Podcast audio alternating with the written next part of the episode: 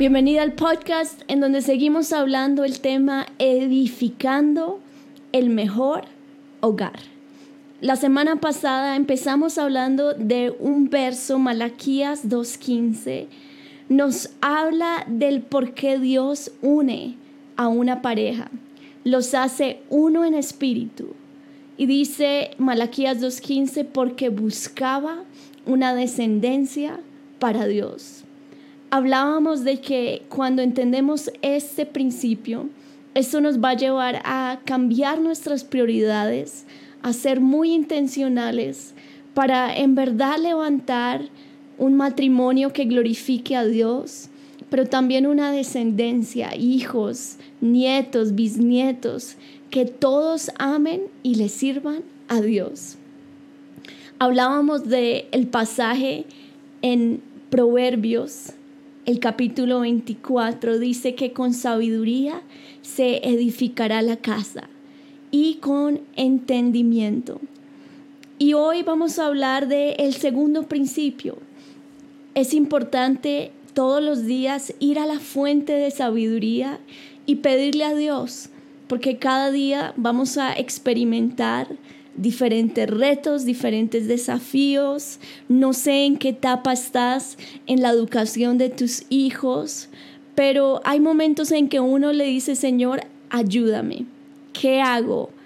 ¿Qué es lo, lo sabio hacer? Y por eso el Señor nos dice que con sabiduría se edificará la casa. Pero dice que con entendimiento se afirmará. Y para edificar esta casa, este hogar, necesitas un fundamento.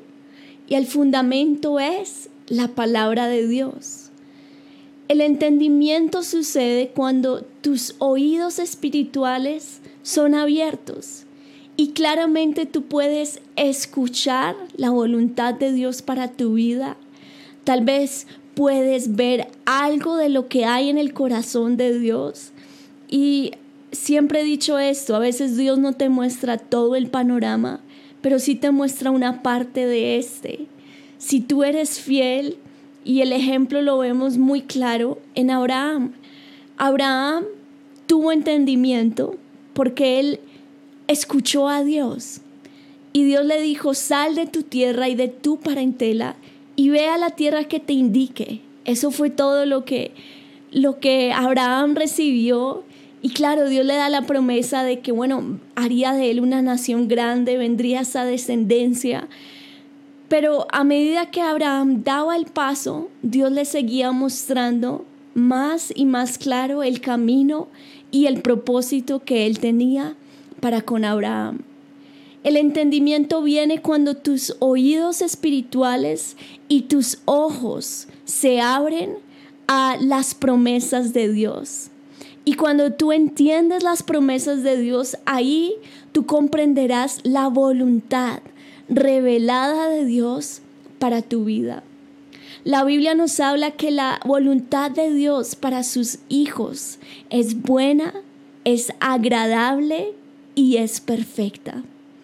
Y cuando tú te dejas guiar por las promesas de Dios, tú vas a experimentar esto en tu hogar tu hogar va a ser un hogar bueno, un hogar en donde la bondad de Dios se va a ver.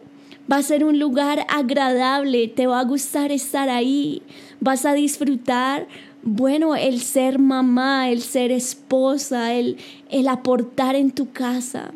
Pero también vas a ir por ese camino de la perfección, en donde Dios te seguirá moldeando, te seguirá enseñando para que cada vez tú puedas crecer en sabiduría y en gracia. Y ahí es cuando la palabra de Dios se convierte en ese compás que guiará cada decisión de tu hogar. Te dirá, ok, voy a ir por el norte, voy a ir al este, al oeste, te va a guiar y sabes, hoy yo te motivo a que no dejes que las últimas tendencias guíen tus decisiones.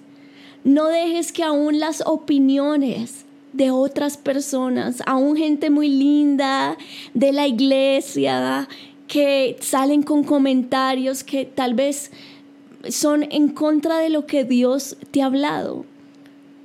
Tenemos que todo filtrarlo por lo que Dios nos dice. Hay muchas personas que luchan con esto, digamos, al tomar la decisión de educar en casa, muchos familiares no entienden y dicen, pero ¿por qué? Pero se va a dañar la educación de sus hijos, pero usted no es capaz, no tiene las credenciales.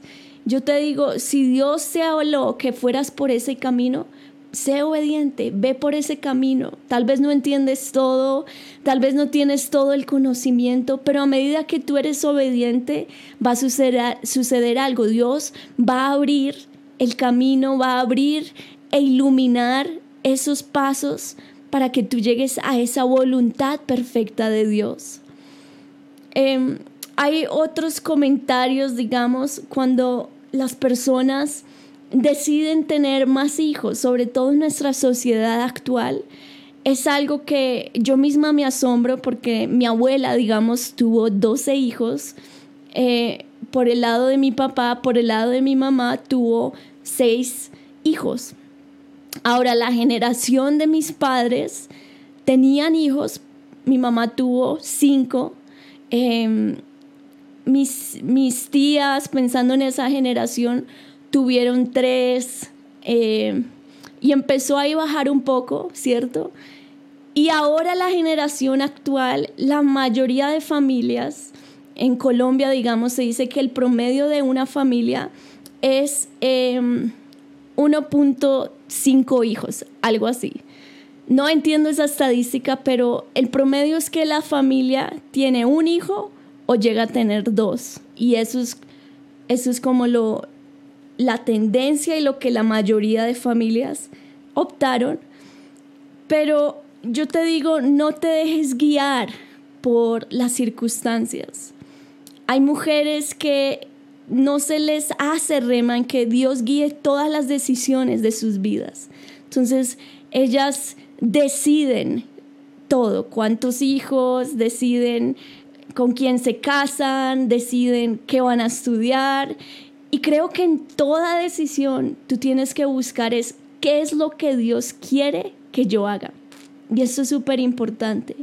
Desde el momento que te cases, por eso doy gracias a Dios por la iglesia, porque la iglesia nos enseña que la segunda decisión más importante después de aceptar a Cristo y decidirse por Jesús es eh, la decisión con la persona que me voy a casar.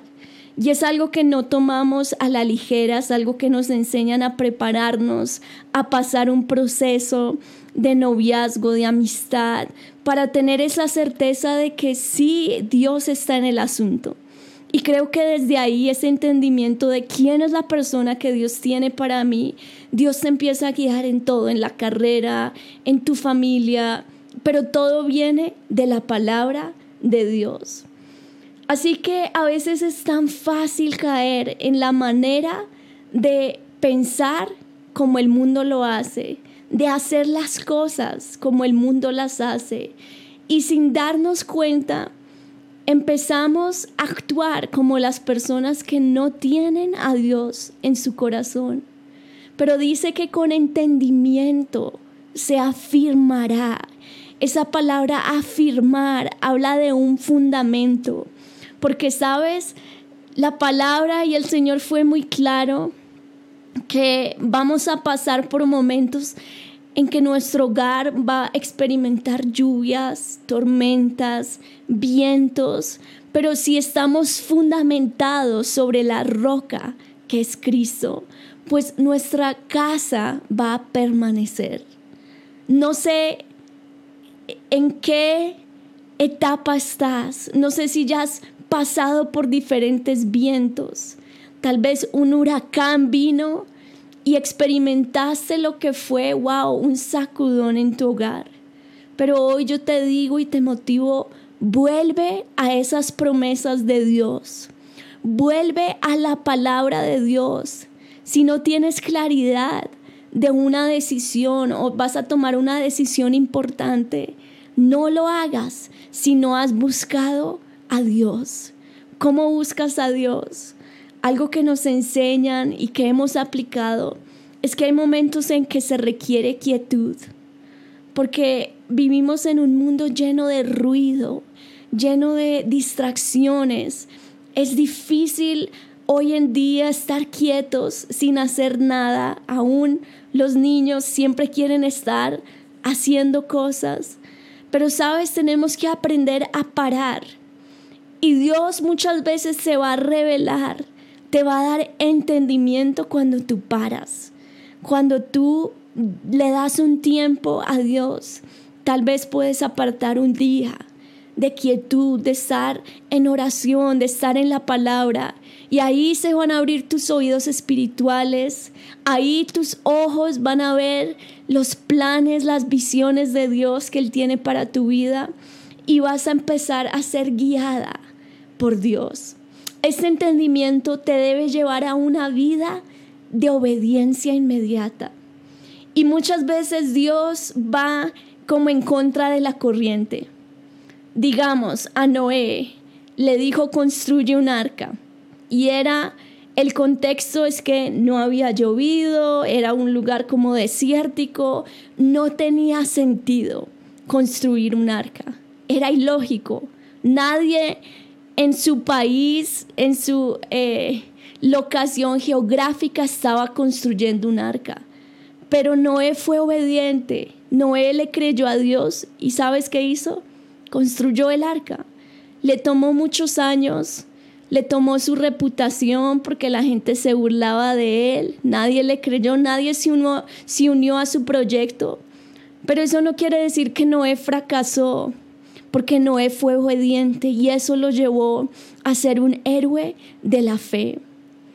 Recuerdo que recién nos casamos y es una etapa que el mundo y, lo normal es que tú ahorres todo lo posible y que inviertas en aquellas necesidades esenciales que uno, que uno tiene, ¿no? Tantos retos. Empezar, bueno, ¿dónde voy a vivir? Los muebles de la casa, la nevera, todo eso son gastos que uno dice, wow, ¿y de dónde vamos a sacar? Cuando nosotros estábamos recién en nuestra luna de miel y, luego de la boda pues tuvimos amigos familiares generosos que nos dieron como un regalo y, y era como, como unos ahorros para empezar estos desafíos que toda pareja vive. Pero sentimos tan claros, Dios habló a nuestro corazón y nos dijo, quiero que me lo den todo. Quiero esa ofrenda, esa va a ser la primicia para que arranquen su matrimonio.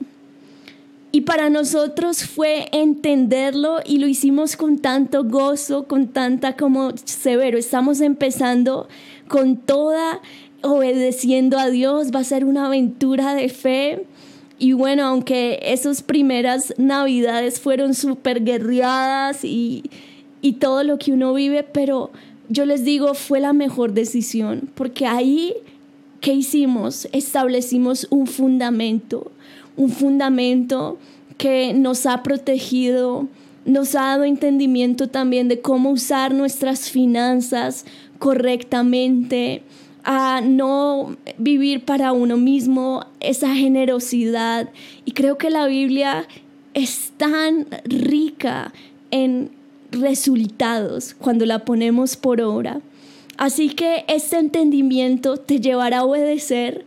Muchas veces no vas a ver los resultados ahí mismo, pero los vas a ver y Dios te llevará a levantar un hogar que permanezca para siempre y levantar una descendencia para Dios.